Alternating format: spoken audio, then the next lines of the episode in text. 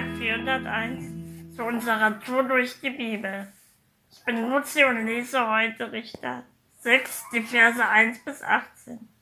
Die Israeliten taten, was dem Herrn missfiel. Da ließ er die Midianiter sieben Jahre lang über sie herrschen. Die Israeliten wurden von ihnen so schwer unterdrückt, dass sie sich in Felsklüften, in Höhlen, auf den Bergen verstecken mussten. Immer wenn sie ihre Felder in der Ebene bestellt hatten, kamen die Medianiter, die Amalekiter und andere Völker aus dem Osten, machten sich im Land breit und vernichteten die ganze Ernte bis nach Gaza am Mittelmeer. Sie ließen nichts übrig, wovon das Volk Israel sich ernähren konnte und raubten auch alle Schafe, Ziegen, Rinder und Esel mit ihren Herden und Zelten fielen sie wie ein Heuschreckenschwarm über die Israeliten her. Niemand konnte sie und ihre Kamele zählen. Sie drangen, so drangen sie immer wieder ins Land ein und verwüsteten es. Die Israeliten gerieten dadurch tief ins Elend. Als sie zum Herrn um Hilfe schrien, sandte er einen Propheten zu ihnen. Der verkündete, so spricht der Herr, der Herr, der Gott Israels. Ich habe euch aus der Sklaverei in Ägypten befreit und hierher gebracht, aus der Gewalt der Ägypter. Und alle anderen Unterdrücker habe ich euch gerettet. Ich vertrieb sie und gab euch ihr Land. Damals sagte ich zu euch, ich bin der Herr, euer Gott, verehrt. Nicht die Götter der Amoriter, in der, deren Land ihr wohnt, aber ihr habt nicht auf mich gehört. Der Engel des Herrn kam nach Ophrah und setzte sich unter eine Eiche.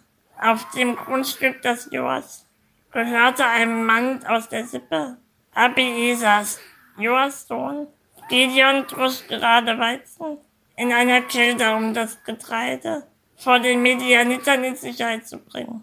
Da erschien ihm der Engel des Herrn und sagte, der Herr steht ihr bei, du starker Kämpfer.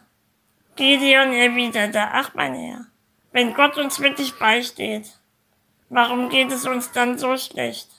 Wo sind all die Wunder, von denen unsere Eltern uns erzählt haben? Sie sagen, der Herr habe uns aus Ägypten befreit, aber was ist jetzt? Er hat uns verlassen und den Medianitern ausgeliefert.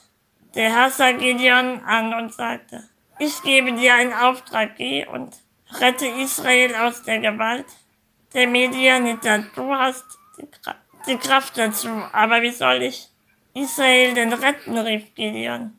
Meine Sippe ist die kleinste in Manasse und ich bin der Jüngste in unserer Familie. Der Herr versprach, ich stehe dir bei. Du wirst die Medianiter schlagen, als hättest du es nur mit einem einzigen Mann zu tun. Gideon entgegnete, wenn du wirklich zu mir stehst, dann erlaube mir eine Bitte, gib mir noch ein Zeichen, dass du, der jetzt mit mir sprichst, wirklich Gott bist. Gott möchte uns leiten, doch wie? tut er dies. Mir sind in diesem Text zwei Methoden aufgefallen. Ganz am Anfang des Textes wird ein Prinzip klar, dass unser Gottesbild von einem liebenden, immer guten Gott, das wir so lieben, total auf den Kopf stellt. Gott lässt nicht nur Leid zu, sondern schickt es uns aktiv. Das ist ein Bild Gottes, das uns missfällt. Gott ist ein liebender Gott, der nur das Beste für uns will und kein Leid zuführt. Aber stimmt dieses Bild von Gott? Er wird als unser Vater beschrieben. Und bestrafen Väter nicht auch, um ihre Kinder zu erziehen? Aber warum bestrafen Väter ihre Kinder? Sie wollen, dass sie den gleichen Fehler nicht nochmal machen. Also eher als eine Art Schutz Funktion oder als Vorbeuge. Und ja, er will das tatsächlich das Beste für uns, auch wenn sich das für Gideon in dieser Situation nicht so anfühlt. Aber er möchte mit diesem Leid weitere Probleme, in die sich die Israeliten durch ihr Ungehorsame reinreiten könnten, verhindern. Es gibt Situationen, die wir uns selbst einbrocken, weil wir nicht auf Gott hören und Gott lässt uns dabei unsere eigenen Erfahrungen machen, aus denen wir lernen können. Doch in diesem Fall lässt er die Israeliten nicht ihre Erfahrungen machen, sondern greift gleich ein. Warum? Ich glaube, der Grund dafür ist, dass es Verhalten an uns Menschen gibt, die uns so weit in die Scheiße reiten, dass er dieses Verhalten nicht duldet. Ich glaube, dazu gehört, auch wenn wir anderen Göttern, andere Götter verehren, wie in Vers 9 und 10. Nur das Besondere an Gott, das Bestrafung und Zorn ist, dass sie in Liebe geschieht und nicht auf ewig bleibt.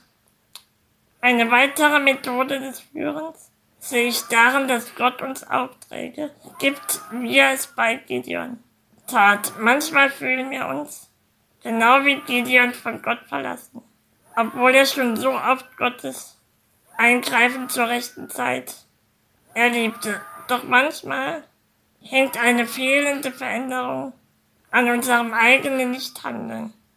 Gott gibt Gideon den Auftrag, Israel zu retten, doch er zweifelt an sich, fühlt sich zu schwach und klein. Doch in seinem Zweifel an seiner Person zweifelt er an Gottes Beurteilungsvermögen. Gott hat uns gemacht und kennt uns durch und durch. Glauben wir wirklich, er kennt unsere Fähigkeiten und Kräfte nicht?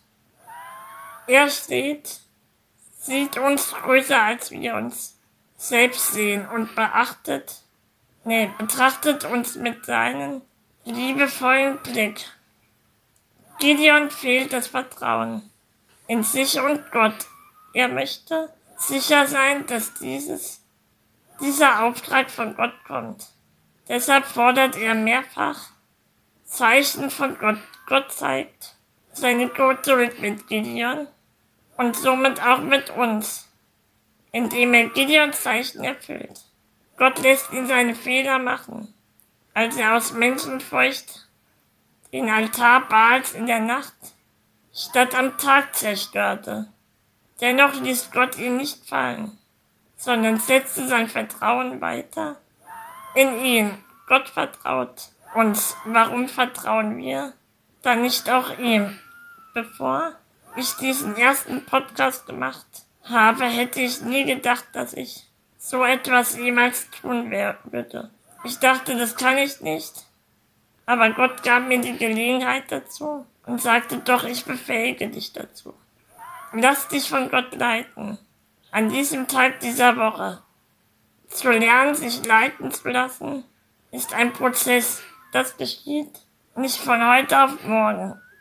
Sei geduldig mit dir, versuch, seine Gebote zu halten, wenn du es nicht schaffst, verzweifle nicht an dir und schließt Gott nicht aus deinen Fehlern aus, denn Jesus ist dafür gestorben, um mit dir dadurch zu gehen. Vertrau auf dich und deine Kraft und tue mutig den Auftrag von Gott, denn er vertraut dir. Solltest du dir nicht sicher sein mit deinem Auftrag, dann frag beharrlich Gott um Hilfe und Zeichen. Heute ist ein guter Tag für einen guten Tag. Lass sein Wort in deinem Alltag praktisch werden.